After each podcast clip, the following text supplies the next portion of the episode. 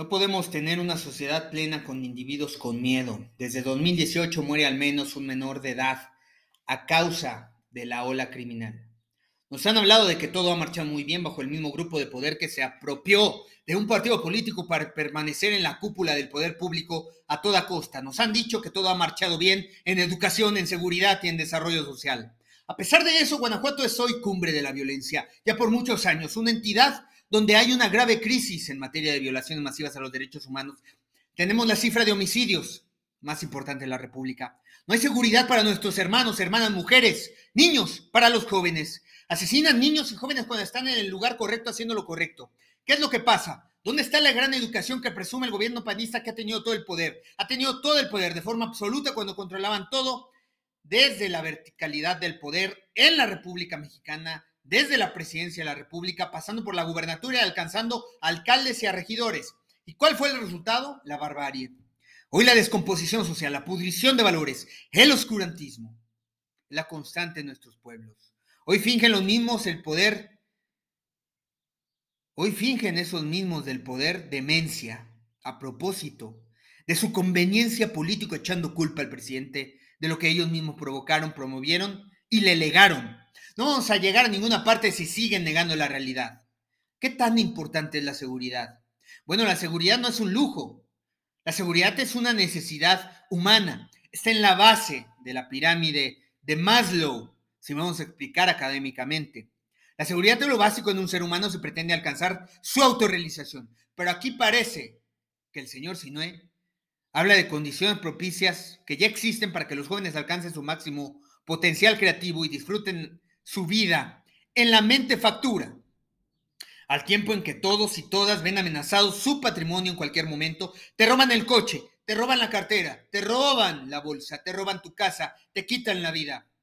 ¿Cómo pretende el gobernador y su camarilla hacer creer a la población de que pueden vivir en el Valle de la Creatividad si no les otorga un bien básico como la seguridad pública? Además, es responsabilidad del gobernador, pero no, parece un tipo confundido. Diego Sinue, gobernador de Guanajuato, parte de la premisa de la autorrealización cuando no procura la base de la pirámide social.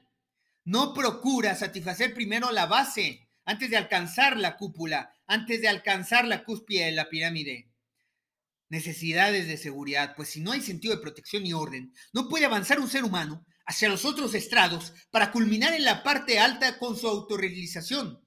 Es más, ni siquiera se ha cumplido con garantizar las necesidades fisiológicas básicas en Guanajuato y en México. Por eso la gente se hartó del PRIAN. Más de la mitad de la población, como también ocurre en Guanajuato, carecen de comida, agua, sueño, refugio, aire fresco, temperaturas apropiadas. A eso le suman la inseguridad en un lugar que ya viene estando en guerra desde el propio foxismo, pero que se desató en la guerra declarada en los tiempos de Felipe Calderón. Para eso sirvió la escena trágica del PAN para la decadencia aún más. Se metieron en un contubernio con el PRI de Enrique Peña Nieto, donde se potenció aún más la corrupción.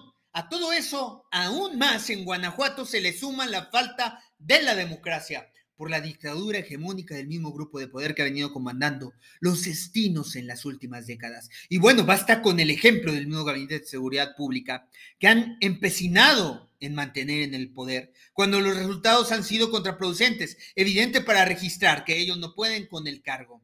No tenemos por qué solaparlos. Pero ¿qué pasa? Es que estos tipos se valen de la inocencia de los gentiles y abusan del poder de su autoridad para aplastar la democracia. Diego no y su camarilla de poder se valen de garantizar y mentir que las necesidades fisiológicas básicas están cubiertas, que las necesidades de seguridad están cubiertas y entonces se emprendan fácilmente en la cumbre de la violencia. Garantiza el mismo grupo de poder que las necesidades sociales están cubiertas y la cifra de jóvenes volcados a las drogas, atrapados en ese infierno por culpa de no sentir amor, de no sentirse queridos ni apreciados por sentir el desamparo, se vuelcan a las actitudes antisociales y se lastiman a sí mismos.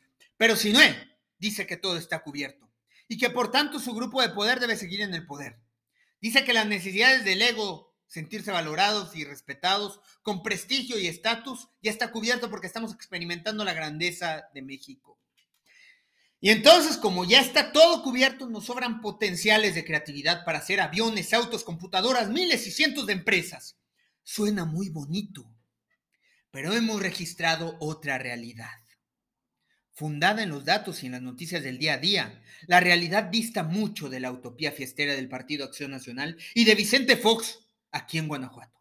Amigos, si no tenemos seguridad, no podemos contribuir. Amigos, la seguridad psicológica es importante en las familias, en las comunidades, en el lugar de trabajo. Es un factor esencial para la armonía y plenitud de la sociedad.